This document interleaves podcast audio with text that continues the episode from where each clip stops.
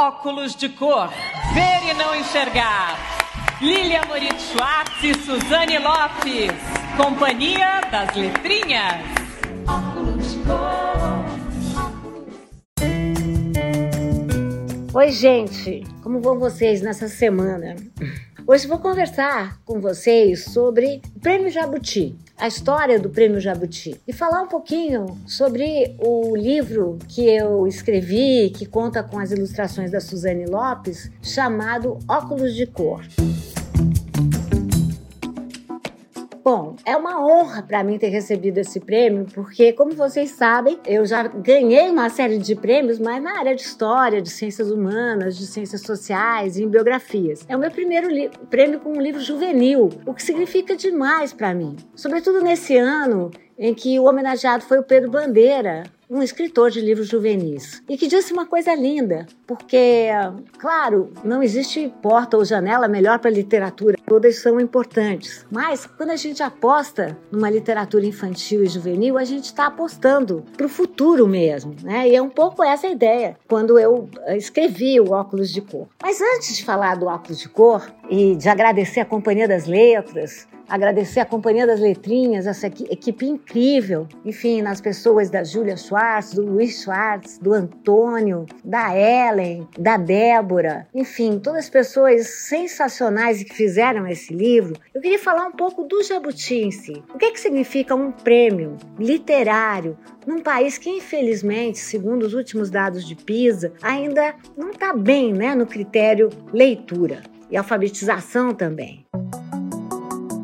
Prêmio Jabuti é o prêmio literário mais tradicional do Brasil e ele é concedido pela Câmara Brasileira de Livros, a CBL. Ele foi criado nos idos de 1959 e foi idealizado pelo Edgar Cavalheiro quando ele presidia a Câmara Brasileira do Livro, também chamada CBL. O objetivo do Prêmio Jabuti é premiar autores, editores, ilustradores, gráficos e livreiros. A cada ano, esse prêmio monta uma estrutura gigante a partir das várias categorias que sempre contam com três jurados diferentes e que acabam celebrando a literatura nacional. Em 79 eram apenas sete categorias: literatura, capa, ilustração, editor do ano, gráfico do ano, livreiro do ano e personalidade literária. Mais tarde, o prêmio incorporou umas outras categorias que envolvem a criação e a própria produção de um livro, tais como adaptação, projeto, gráfico, tradução, além das categorias mais tradicionais como romance, contos e crônicas, poesia, infantil,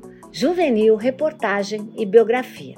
Em 1991 se criou a categoria Livro do Ano de Ficção. Em 93 foi a vez do Livro do Ano de Não Ficção. E a partir de 2017, o Prêmio Jabuti passou a contemplar duas novas categorias: Histórias em quadrinhos, super importante, e Livro Brasileiro publicado no exterior, que premia a editora no exterior e a campanha que se faz no exterior. Em 2018, o Prêmio Jabuti passou por uma alteração no seu formato. Eram então 29 categorias, sendo reduzidas para 18 e distribuídas em quatro eixos temáticos. Além disso, também alterou a categoria Livro do Ano, que premiava tanto ficção como não ficção, passando a premiar apenas um livro, né, sem discriminar ficção e não ficção. O livro do ano também foi atribuído a uma só obra, seja de ficção ou de não ficção. E o autor recebe uma boa grana em dinheiro. Também, nessa vez, recebeu o direito de ir para a Feira de Frankfurt, a feira mais importante para os profissionais do livro. Essa é uma oportunidade para que para o premiado visitar editoras estrangeiras, fazer contato com outros autores. Mas eu queria falar agora um pouquinho sobre o meu livro Óculos de Cor, Ver e Não Enxergar.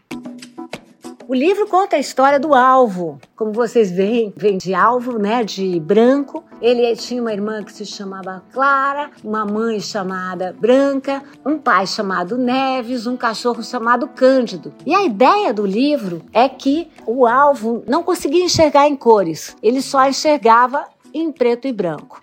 Até que ele conhece a Ebony. Mas mais do que isso eu não conto para vocês. O que eu quero contar é da ideia que eu trabalho no livro, que é a diferença entre ver e enxergar. Ver é uma capacidade biológica que quase todos e todas e todos nós temos. Não todos, nem todas, nem todos, infelizmente. Ou enfim, a gente cria outras maneiras de lidar com essa questão. Mas eu não estou falando da questão biológica, estou falando da questão cultural. Enxergar, pessoal, é uma opção cultural e muita gente opta por não enxergar. O alvo havia sido socializado na branquitude e, portanto, só enxergava em branco, não enxergava as outras cores. Os heróis deles eram brancos, a história que ele ouvia era uma história branca, os locais que ele frequentava eram basicamente locais de pessoas brancas, e é aí que ele é exposto a um outro mundo e fica muito melhor. Não vou contar, mas eu vou dizer para vocês que não é uma história do tipo viveram felizes para sempre. É uma história que questiona muito o racismo estrutural existente no Brasil. Introduz, talvez por isso o livro foi premiado, a questão da branquitude para esse universo literário juvenil. O que é a branquitude? Branquitude não é uma categoria de autoidentificação de maneira nenhuma. Também não é uma categoria acusatória, mas a branquitude é uma posição ontológica, uma posição confortável no mundo. E é isso que o livro discute. O que é essa posição tão presente que é ausente? O que é essa posição que classifica os outros, mas não a si próprio? O que é essa posição que fala em meritocracia num país tão desigual como o Brasil, o sétimo país mais desigual do mundo? Eu não nego mérito, mérito existe, mas eu só acredito que nós não podemos falar em universalismos, em condições iguais, igualdades de acesso, quando nós temos acessos tão diferentes à escola. É isso que o livro discute. Nós temos um sistema de educação muito perverso, digamos assim. As nossas melhores escolas do ensino fundamental e médio são privadas. Melhores não porque eu acredito no ensino só privado, ao contrário, eu acredito que nosso país, para ser mais cidadão, precisa de uma escola pública, de qualidade, se possível em tempo integral, com professores bem pagos, porque a gente precisa disso, precisa de uma pátria educadora. É disso que nós precisamos. Precisamos que professores e professoras eh, sejam vistos de outra maneira, subam nessa nossa escala de valores. Enquanto isso, a gente não pode falar de mérito, pois é isso que vivem Alvo e Ebony, a outra personagem principal desse livro. Ebony vem da árvore, do ébano, que é uma árvore muito escura, e o livro é todo carregado por esses nomes, esses conceitos que vão introduzindo a criança nesse universo, nesse universo tão complexo, tão difícil, inclusive para as nossas crianças que nós queremos que sejam pessoas mais inclusivas, mais plurais, mais diversas, um critério racial também. Porque, como eu digo sempre, eu acredito em cotas e ação afirmativa, e esse é um livro de ação afirmativa não apenas por conta que nós precisamos reparar o nosso passado, desigualar para igualar, mas eu acredito porque quanto mais nós pudermos contar com experiências diversas, situações diversas, melhores nós seremos, não é verdade? Ah, gente, eu queria que vocês ouvissem também a Suzane, a Suzane, ela é muito mais que uma ilustradora, no sentido de dar um lustro no livro. Ela é alma do livro porque ela criou, ela deu lugar, deu espaço, deu imagem para o Alvo, a família do Alvo, Alvo, a Ebony, a família da Ebony, a professora do Alvo e da Ebony. Enfim, a Suzane, ela é formada em filosofia, ela tem uma subjetividade maravilhosa, um colorido maravilhoso, e nós formamos uma dupla. Agora vocês vão ouvir a Suzane falando um pouquinho do livro. Me chamo Suzane Lopes, mais conhecida como Movimento 1989. E os dois personagens de destaque da obra, Alva e Ebony, são personagens muito reais e muito, muito próximos de mim, da minha realidade, de onde eu vivo. Eu já conheci muitas crianças e tive contato com crianças brancas de universos muito semelhantes ao do personagem. Isso cercada por muitas crianças do universo da Ebony. Então, assim, são crianças que eu vi vejo, né, conheci e conheço, e acho que isso também eleva a carga de responsabilidade de representar esses personagens fugindo dos estereótipos, dos olhares caricatos. Né? A gente sabe que nas representações é um lugar arriscado e algumas vezes acontece. Então teve muito cuidado da minha parte dessas representações, de não trazer dicotomias, embora existam ali, né, universos diferentes, não dicotomizar e não colocar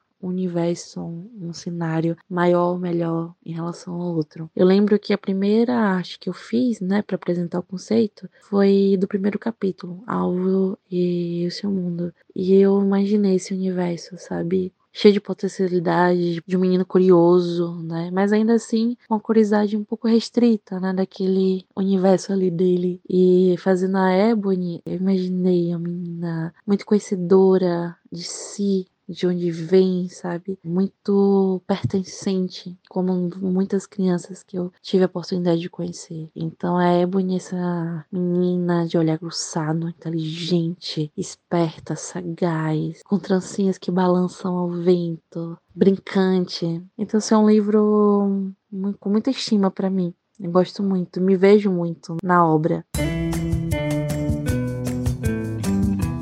Enfim, eu fico aqui e deixo um convite para que vocês leiam Óculos de Cor, leiam para os seus filhos, leiam para vocês mesmos. O livro tem toda uma parte grande que explica uma série de conceitos fundamentais em torno da ideia de branquitude, de racismo, sobre o que foi a escravidão. E tem esses personagens sensacionais: o Alvo e a Ebony, personagens cheios de contradições, como nós que vivemos nesse mundo de contradições. Então eu termino aqui agradecendo sempre a vocês, agradecendo a Letrinhas, essa equipe tão maravilhosa e agradecendo esse universo incrível da literatura juvenil, um universo tão complexo, um universo tão rico e um universo utópico, porque aposta no nosso futuro. Eu aposto. E vocês? Esse é o meu podcast. Oi, gente. A cada episódio, eu vou escolher um fato da semana para a gente analisar aqui. A gente vai contextualizar, a gente vai refletir, como eu tentei fazer hoje. Se inscreve lá no Spotify ou na plataforma de podcast que você preferir. E me segue no Instagram também, Lilia Schwartz. Aí você pode me contar o que, é que você achou. Esse podcast foi produzido pela Baioc Conteúdo, com a direção do Nilman Costa, o roteiro é do Luiz Fugita e meu, e a edição é da Amanda Hatsira. Bom, é isso aí, gente. Até semana que vem com mais notícias. Um abraço.